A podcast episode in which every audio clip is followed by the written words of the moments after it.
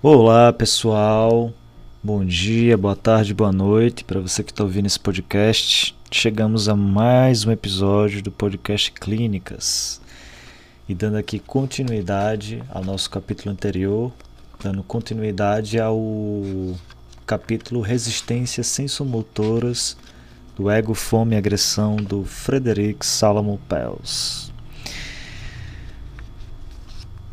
Felizmente, né, a gente teve aí uma certa uma prospecção, né? Tipo, tô, tô, tô bem feliz, tá cada vez mais empolgado, né, com essa ideia do podcast.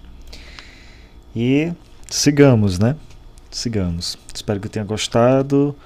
É, só algumas informações, né? eu tô no Instagram como arroba amor underline fa-a-t F-A-A-T-I é, vocês vão lá ver lá minha foto, Leonardo Andrade Psicólogo, e é o meu perfil profissional, onde eu também faço algumas postagens também sobre o podcast do Continuidade, alguns assuntos que trabalho aqui. Né? Na verdade, o podcast Clínica surgiu a partir das publicações e dos comentários, das, das discussões que já aconteciam no meu Instagram profissional, né? o Amor Faat. Bom, é isso. Hoje, uh, no, cap no episódio anterior, aliás, eu, nós lemos as primeiras páginas desse capítulo. E aí, esse episódio bem provavelmente vai ser um pouquinho mais curtinho, visto que é cerca de uma página e meia. Né? Duas páginas. Né? Duas páginas que nós vamos ler agora e realizar terceiros comentários, tal como nós estamos fazendo também nos outros episódios. É, então sigamos. Iniciemos. Diz o Pels. Das resistências sensoriais, a mais frequente é a escotomização, uma função menos ou deficiente pela qual a percepção de determinadas coisas é evitada escotomização, né? ele já coloca esse termo aqui.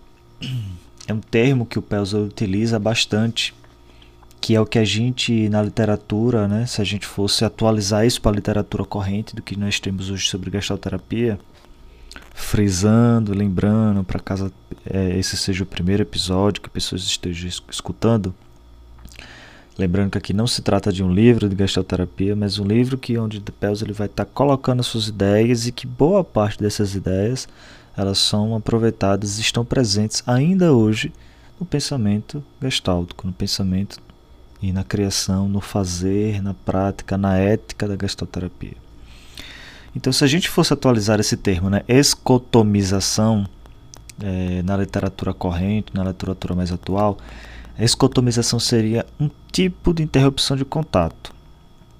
O Pels, ele coloca que ele fala nesse livro, Nego Forma Agressão, que existe diversos tipos de inibição, que seria formas também de interrupção de contato, onde há processos de menos, processos de mais e processos de mais ou menos, ou seja, adição, subtração ou mais ou menos. O processo de adição é quando, no meio dessas defesas, no meio dessas, é, dessas formas de inibição e de interrupção de contato, se adiciona coisas. Na subtração, se subtrai coisas. E no mais ou menos é quando há presença tanto de um quanto de outro. É, deixa eu ver se eu consigo resgatar essa parte aqui. Mas ele coloca, por exemplo, né, um, uma repressão ou uma fuga, ela se trata de uma subtração, ou seja, ela tende a ter uma função subtrativa, uma forma que tende a uma certa aniquilação deste, deste fenômeno, deste algo que se apresenta na fronteira do contato e que visa trazer algum tipo de perigo, algo que é, inicie ou excite alguma defesa nesse organismo. Então, a fuga é um elemento de subtrair, porque ela retira esse algo, ou seja, a partir do momento que se busca essa fuga, que se foge ou que se deflete, Então, há um procedimento de você subtrair algo desta fronteira, deste, deste contato, visando é, fugir desse algo. É uma forma de resistência, uma vez que nós, nesse capítulo nós estamos tratando sobre resistências. Né?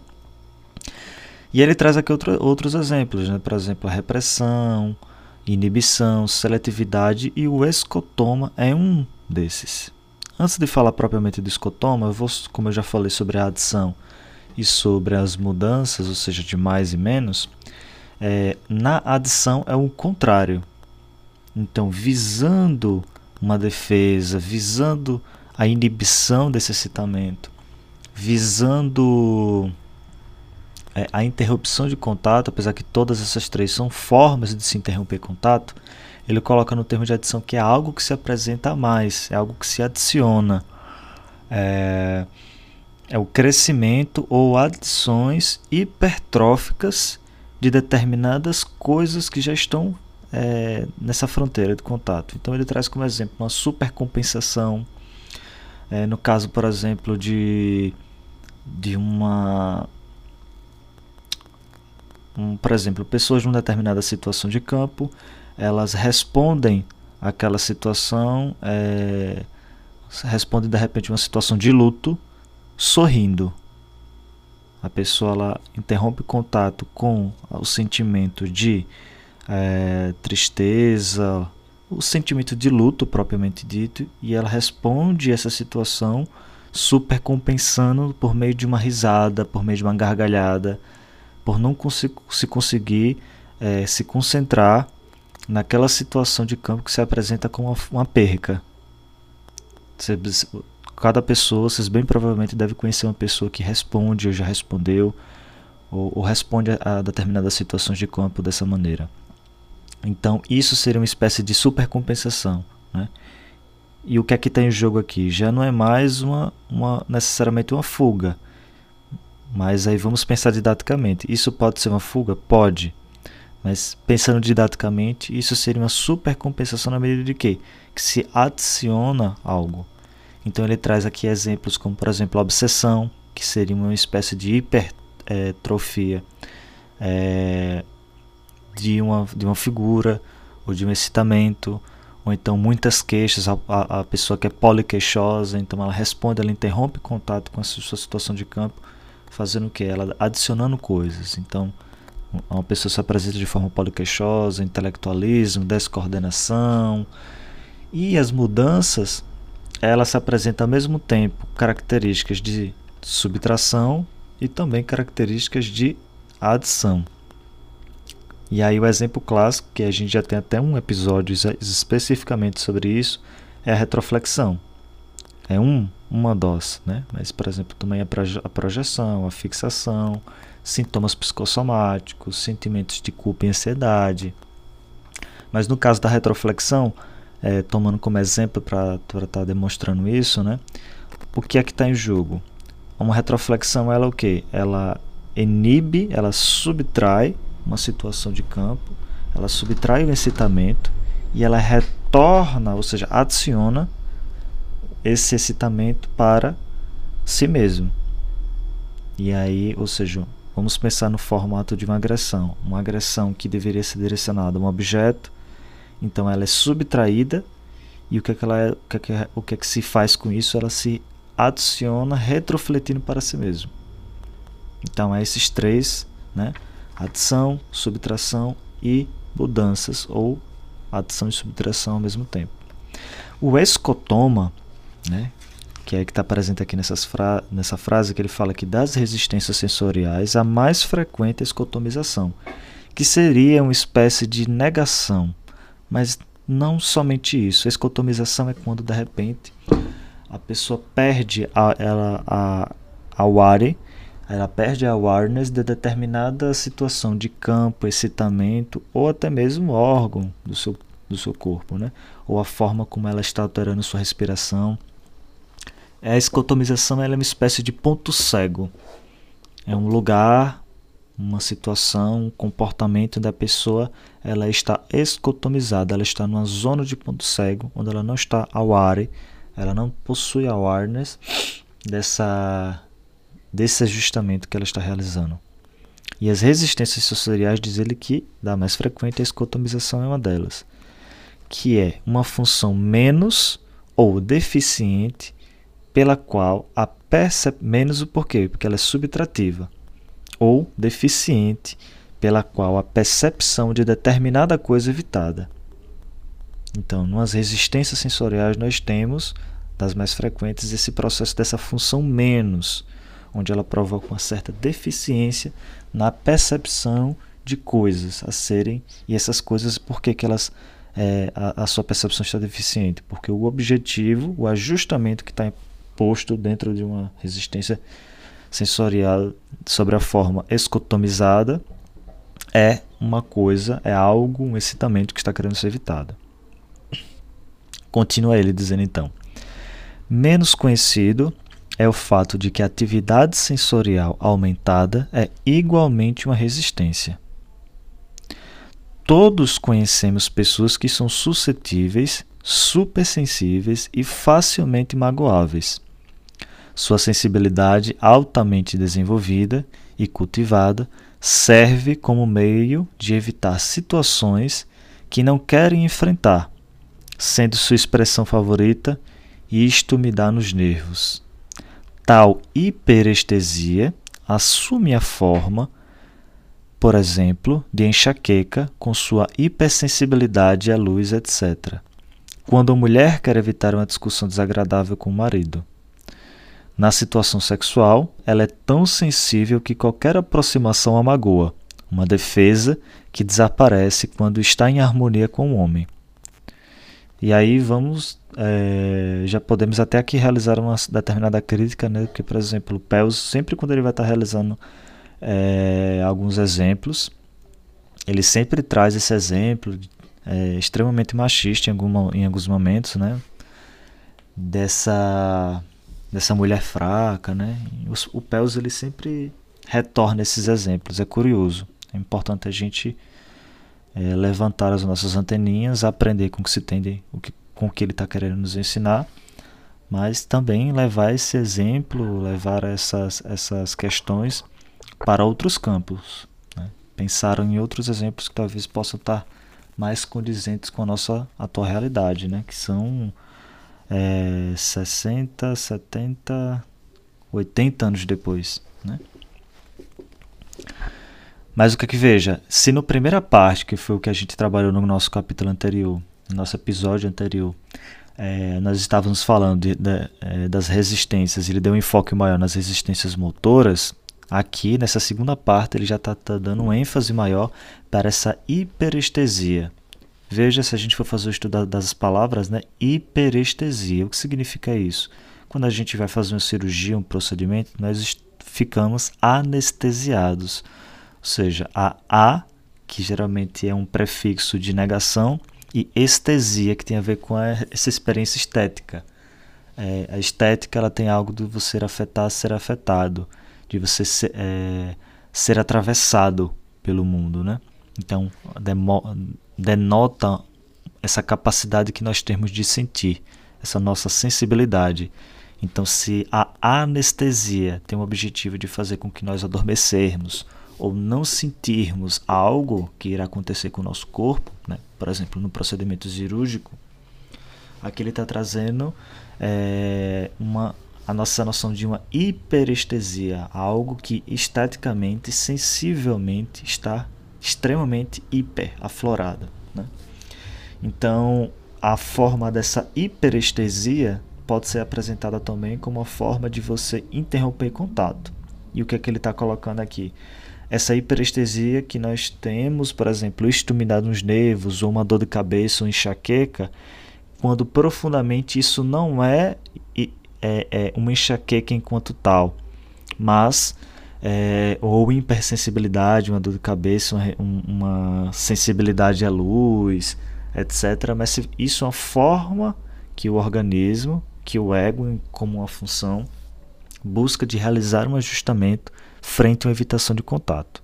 E ele coloca aqui, por exemplo, uma situação sexual onde se busca fugir dela com mal-estar, com dor de cabeça, etc. Continua ele dizendo. É, outras, ele está falando das, dessas mulheres, né? É, desenvolvem a suscetibilidade e, como ajuda, não com intenções defensivas, mas agressivas. Se você recusa a concordar com um de seus desejos, elas parecem tão magoadas a ponto de fazê-lo achar que cometeram um crime. E da próxima vez, embora você reconheça, a chantagem emocional não ousa recusar suas exigências. Mais uma vez, ele está dando um, um exemplo dentro desse bojo, né, que eu comentei anteriormente. Mas ele está falando aqui o que a gente conhece na literatura hoje né, como essa postura passiva-agressiva, onde por meio dessa hipersensibilidade, da mágoa, do estar machucado, do estar magoado, o que se está em jogo ali às vezes não é uma intenção defensiva, mas ao contrário, agressiva. Ou seja, passivamente a pessoa se demonstra o quê? Agressiva àquela situação. Continua dizendo: o quadro de hiperestesia, a prontidão para se magoar, não estaria completo sem considerarmos a projeção da mágoa. Toda pessoa que se magoa facilmente tem uma inclinação igualmente forte, mas inibida, para infligir dor. Mais uma vez, ele está falando aqui dessa postura passiva-agressiva, né? onde a pessoa se magoa e essa há uma projeção da mágoa, e é nessa projeção da mágoa onde há uma tendência para se infligir dor. Né? Ou seja, a, é, a projeção está em sinta isto que eu estou sentindo, né? ou então sinta como você me deixou. E aí, no caso, eu não quero que você sinta a minha dor, mas a culpa. Continua Pels. Isto, às vezes, encontra sua saída e meta de forma indireta. Os, caracter, os caracteres melancólicos, por exemplo, gostam de fazer outras pessoas se sentir infelizes. Então ele está falando aqui de caráter, né? que é essa postura ou personalidade, né? como a gente chama hoje. Que tá, quem fala bastante sobre isso são as abordagens sistêmicas. É, esses caracteres melancólicos, fala ele, gostam de fazer as pessoas se sentirem felizes. Então, é, hoje se discute, né, tem o Francesetti que fala maravilhosamente sobre isso, mas também o Jean-Marie Robin, o Delacruz, entre outros, fala nessa situação de campo. E é por isso que é importante para o gastroterapeuta estar sempre atento ao que acontece no campo e o que acontece também é, no seu próprio self, né? o que sente o gastroterapeuta. É, o Francesetti tem uma palestra, agora que eu não vou me lembrar necessariamente do nome, mas tem uma palestra que o Francesetti coloca falando de nessas situações de campo é, o que se está em jogo é, nessa, nessa experiência de você estar em contato com outro, como que o, o se sente, o que passa, o que, o que afeta o gestalterapeuta. Então ele fala, por exemplo, que é, pensar determinados estados, é, pensar determinadas psicopatologias na gastroterapia, um, um elemento rico, importante para pensarmos esses quadros psicopatológicos seria justamente ver como que nos sentimos, ou seja, como que cada determinado tipo, ajustamento psicopatológico se manifesta em uma situação de campo. É óbvio que não haverá duas situações de campo iguais ou parecidas, mas, por exemplo, ele cita, por exemplo, no caso de, um, de uma pessoa que está dentro de um quadro psicopatológico, conhecido, por exemplo, no caso de uma depressão, é, onde há uma determinada energia que puxa, né, tipo, que, é, que puxa para baixo, né, ele, ele utiliza essa expressão. E aí, tipo, que energia é essa, né? Tipo, puxar para baixo. O que é que ele está querendo dizer com isso? Parece algo tão abstrato, né? Mas veja, eu, me parece, né? Tipo, a minha interpretação que eu dou nisso é que o Pels está tentando se aproximar disso, né? Por exemplo, os caracteres melancólicos, por exemplo, gostam de fazer outras pessoas se sentirem felizes e, com frequência, admitem que geralmente conseguem fazer os outros se sentir desajeitados, embaraçados e irritados Só que como é que a pessoa consegue fazer isso, né? Tipo, até é de senso comum a gente ouvir a frase, né? De que por mais que você conheça, por mais que você esteja próximo, por mais que você seja casado, namorado, melhor amigo, etc., de uma pessoa há 20 anos, você nunca necessariamente sabe como, como é que a pessoa se sente. Mas são justamente nessas situações de campo onde determinados codados é, dessa situação fenomenológica de um campo estabelecido, é, onde determinados codados eles se tornam públicos, ou seja, não se tornam é, singulares individuais, individualizantes, mas eles são públicos na medida em que eles podem ser compartilhados. Então, hum, e tomando com perspectiva a neurose como sendo uma das suas maiores características, essa atitude manipulativa ou manipuladora, determinados caracteres, né, é, eles conseguem perceber por vezes como que eles se situam dentro de um campo e boa parte às vezes de sua atitude manipulativa é justamente conduzir esse campo a determinadas situações. Então ele traz aqui o exemplo dessa pessoa com esse caráter melancólico que gosta de fazer essas pessoas se sentir felizes, ou seja, uma atitude manipulativa de se colocar numa situação de campo onde, onde determinado provoca essas sensações por meio desses codados na, nesse outro. E aí esse outro, dentro de uma situação analítica, dentro de uma situação de psicoterapia, esse outro é o terapeuta.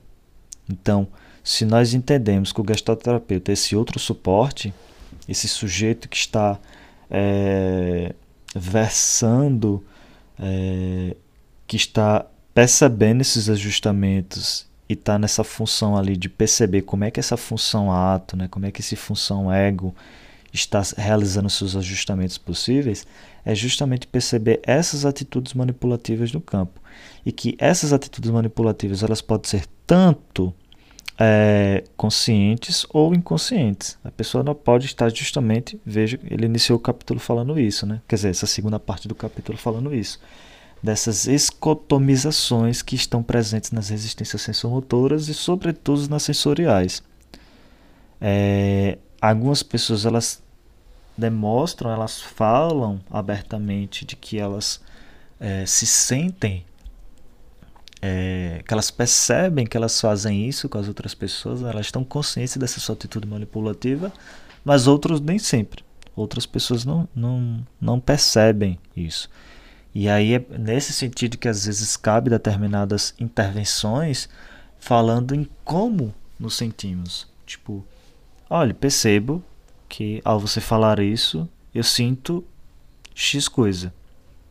E isso pode ser a possibilidade de uma abertura, um inesperado dentro da situação de campo acontecendo, onde este sujeito, onde esta pessoa pode ter awareness daquilo que está acontecendo, né? dessa presença que ela traz, que ela se ocasiona né? em determinadas situações. E do mesmo jeito que, do mesmo jeito que ele coloca aqui, por exemplo, de um caráter melancólico, onde faz as pessoas se sentirem felizes, também há tipo, pessoas, caracteres melancólicos que fazem as pessoas se sentirem com pena, é, ou outras, outras pessoas né, com outros tipos de caráter. É, são, são clientes às vezes que querem, né, traz essa postura de, de sedução, né, né, na situação de campo. Então essas percepções, esses questionamentos que nós fazemos a nós mesmos de como nos sentimos são importantes, porque elas justamente falam não única e exclusivamente do terapeuta, porque já ali não é mais é, eu, terapeuta, mas o nós, uma vez que se trata de um campo. E aí, por exemplo, como nos sentimos pode estar mostrando o caminho pela qual qual caráter está se expressando ali, ou seja, qual ajustamento está se, se expressando ali, quais as defesas estão colocadas em jogo, e nessas defesas a gente entender é, como e que de melhor maneira é, nós podemos ajudar essa pessoa que está nesse entrave. Né? É, diz ele então, continuando a leitura: a produção da resistência oposta, da dessensitivação ou hipoestesia e anestesia, exige ainda mais trabalho de pesquisa. Às vezes, a hipoestesia é produzida por prolongadas contrações musculares semitensas, às vezes por concentração numa figura diferente daquela exigida pela situação, que ele coloca aqui entre parênteses, fantoche, que é um outro conceito que ele trabalha amplamente nesse livro também, ao longo do livro. Mas veja, ele está colocando aqui então um outro oposto, uma outra polaridade. Né? Da mesma forma que nós temos a hiperestesia, nós também temos a dessensitivação ou a dessensibilização, que seria a hipoestesia, que é o antônimo da hiperestesia. Se a hiperestesia são pessoas que sentem demais, também as pessoas que interrompem contato se dessensibilizando. E que veja que as duas formas podem ser um escotoma, as duas formas pode ser esse ponto cego, né? E ele fala que, olha, aqui a gente precisa de mais trabalho de pesquisa. Felizmente o Pels fez né, pesquisa e tem outros textos lindíssimos dele falando também sobre isso e também vários outros gestalterapeutas que falam sobre dessensibilização, brasileiros inclusive, Jorge Ponsano Ribeiro, enfim. É, continua ele dizendo então. Um paciente se queixava de ausência de sensações durante as relações sexuais. Sim, uma coisa que eu esqueci de comentar. Ele fala aqui, olha, carece de pesquisa, mas parece, aqui ele, ele coloca uma hipótese, né? parece que o que está em jogo é a concentração em uma figura diferente daquela exigida pela situação. Então, a interrupção de contato ela acontece como? Aqui ele está dando mais um exemplo no caso, de uma, por exemplo, de uma deflexão ou até mesmo uma proflexão. Né? É, há uma figura e a pessoa interrompe contato com essa figura fazendo o quê? Se concentrando em uma outra figura. E isso aqui, e aí isso pode explicar o fato de que a figura atual ela não está provocando aparentemente nenhuma estesia, né? Ou seja, ficando ou na anestesia ou uma hiperestesia. É, essa figura ela não provoca nenhum tipo de estesia nesse sujeito pelo fato de estar se concentrando em outra figura e não atual. Aí ele fala, né, ele vai trazer aqui um, um exemplo, um caso dele, que um paciente se queixava de ausências de sensações durante as relações sexuais. Perguntas detalhadas sobre as suas experiências revelaram que durante o ato ele pensava, ele coloca pensava entre aspas, porque isso pode ser de forma é, de forma consciente ou não, e aí veja que isso é um ato já não mais de subtração, como ele está falando anteriormente, mas um ato de adição. Né? Se adiciona algo, se adiciona uma outra figura. Né? Então ele fala que durante o ato sexual ele pensava e em vez de se concentrar em seus sentimentos, em vez de se concentrar em seus sentimentos. Então houve uma troca de figuras. Ao invés de se concentrar no próprio ato sexual, ele pensava em outras coisas. Frequentemente, em sua fantasia, ele estava ocupado lendo o jornal, um comportamento que a análise revelou ser um treino contra a hipersensibilidade, contra a sua ejaculação precoce. Então, a forma como ele interrompia contato com a sua ejaculação precoce era se dessensibilizando do próprio processo do ato sexual. É... Sim, desviando a atenção de suas sensações para o jornal, superou sua queixa mas transformou a hiperestesia em anestesia, sem a possibilidade de gratificação saudável em ambos os casos. Ou seja, o rapaz tinha ejaculação precoce, que a gente pode perceber aqui como sendo uma hiperestesia, ou seja, o tensionamento dessa figura do ato sexual, e a pessoa ela se interrompia contato com essa sua ejaculação precoce, indo para a sua polaridade, para o seu outro oposto. Então ela ficava pensando em outra coisa, só que isso acabou acontecendo não em uma hipoestesia, que seria o, adequado para essa situação, mas uma anestesia. De forma que o objetivo do ato sexual, que é você obter a gratificação saudável, não acontecia. Continua ele falando, Pels. A dessensitivação ou dessensibilização é muitas vezes acompanhada pela sensação de estar envolvido por uma película sutil ou por um blackout mental. É muito expresso também isso na clínica, quando de repente nós vamos é, fazer algum tipo de exercício, fazer algum tipo de experimento ou prática com, com os clientes e pessoas assim geralmente ela não consegue imaginar, elas não conseguem num primeiro momento até mesmo entender o que está sendo colocado ali. E ali não se trata de uma deficiência, não se trata de. É, não sempre, né? pode se tratar, mas às vezes não se trata de uma perda cognitiva ou outra coisa do tipo, mas sim um processo de dessensibilização, de uma interrupção de contato àquela figura que está emergindo dentro de uma situação terapêutica. Isso acontece bastante, eu, eu ouço muito isso assim, nas supervisões, enfim. Continuemos.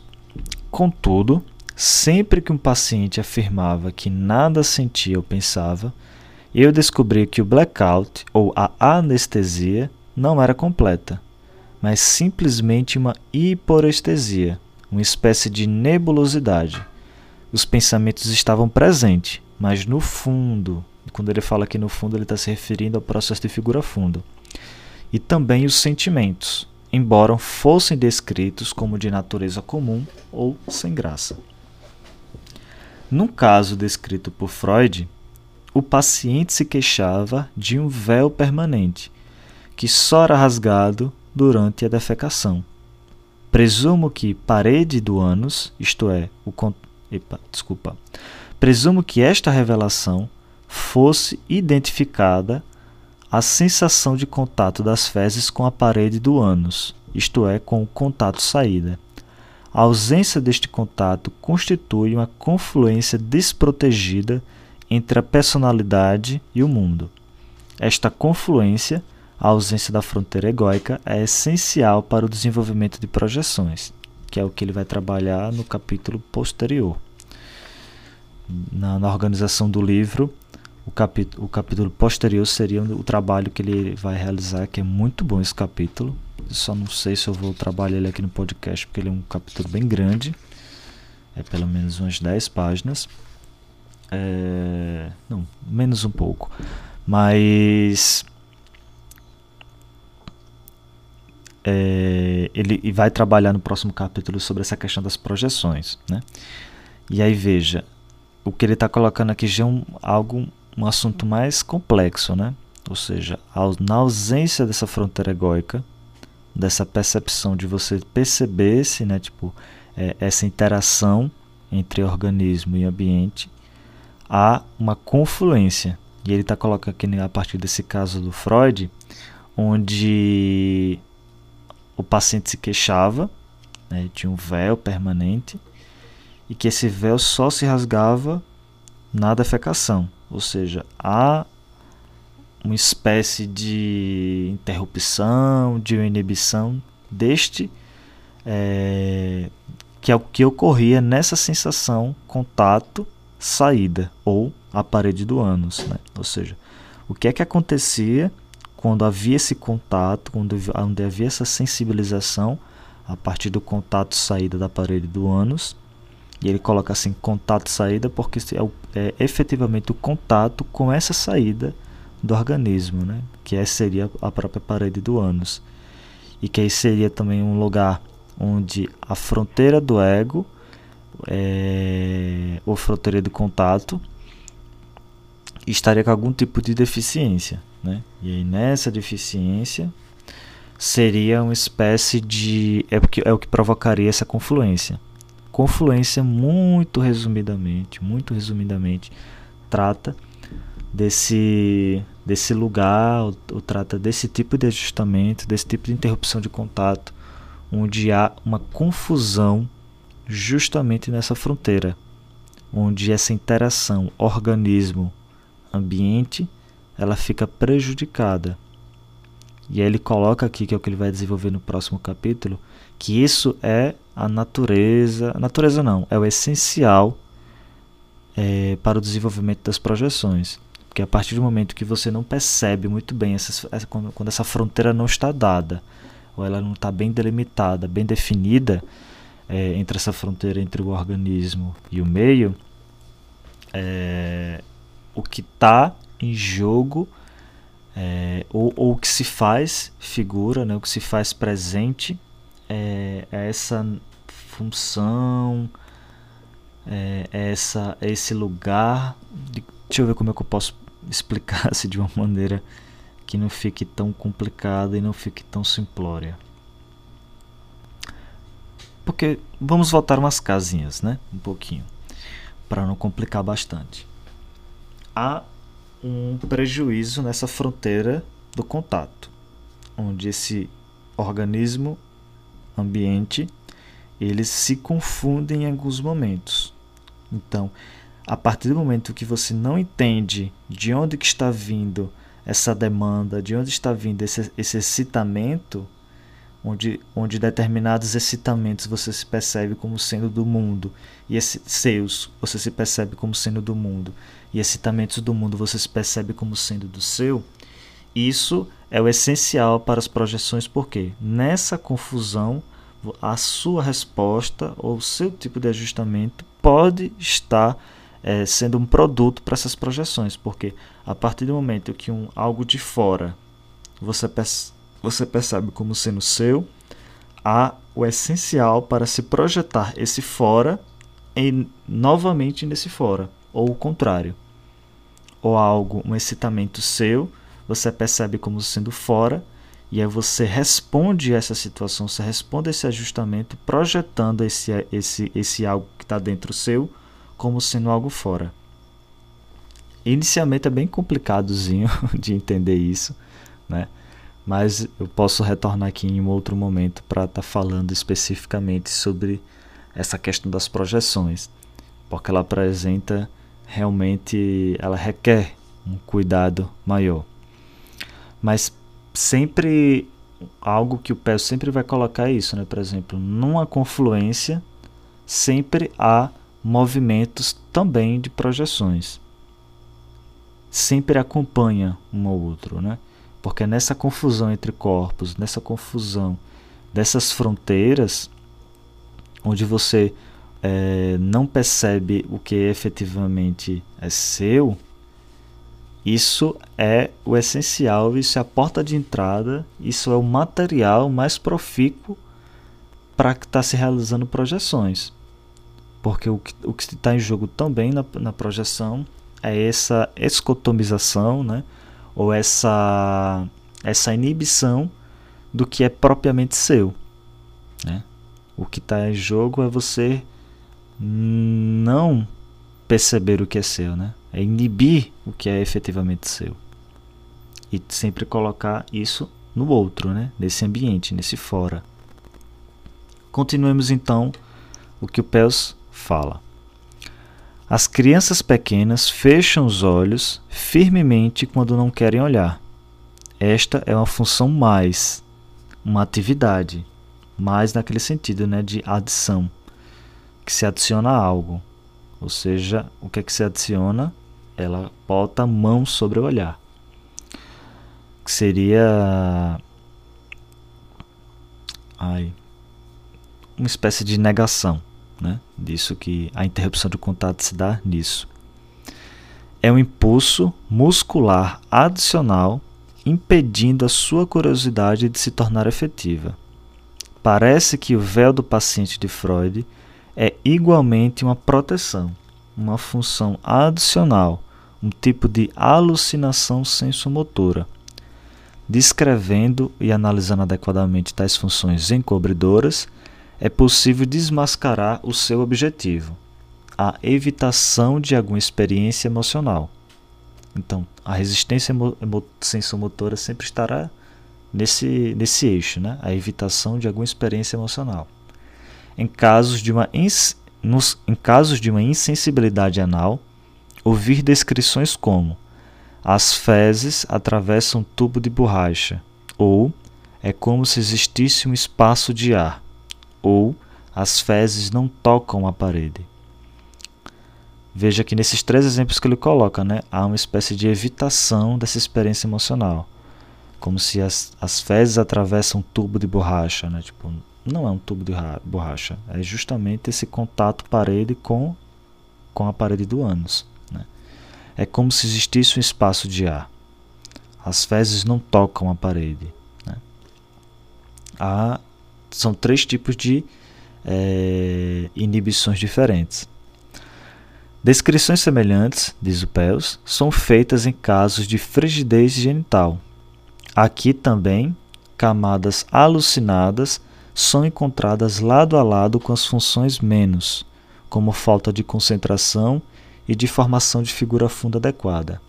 A frigidez oral, insensibilidade do paladar ou falta de apetite, tem um papel considerável no distúrbio do desenvolvimento egóico impede a experiência de prazer, bem como a do nojo, e promove a introjeção de alimento, que é o que ele vai se demorar bastante na terceira parte desse livro. E aqui terminamos o, o capítulo, né? Resistências sensomotoras, a parte 2 desse capítulo. E veja, né? Tipo, nesse final ele coloca aqui umas coisas bem interessantes. Porque ele fala que as resistências sensomotoras elas visam a evitação de alguma experiência emocional e isso se dá na interrupção de contato ou na debilidade, na deficiência de algumas funções organísmicas, que ele coloca aqui a frigidez oral, a frigidez genital, a frigidez anal, mas também a falta de apetite, a insensibilidade no paladar, é, de uma, diversas é, sintomas ou deficiências psicossomáticas que acabam acontecendo nesse trajeto, né? nessa, nesse, nessa formação desse ego é, enquanto um organismo mesmo. Né? Então, essas debilidades do organismo que vão estar tá constituindo também as suas defesas, a forma tá pela qual essa, essa defesa se, é, se estrutura, se faz, acontece, ela conta justamente a história desse sujeito e a história também dos seus tipos de ajustamentos que ele realiza. Então, é por isso também que eu acho que é muito bonito isso, que na gastroterapia a gente não é orientado exclusivamente pela fala.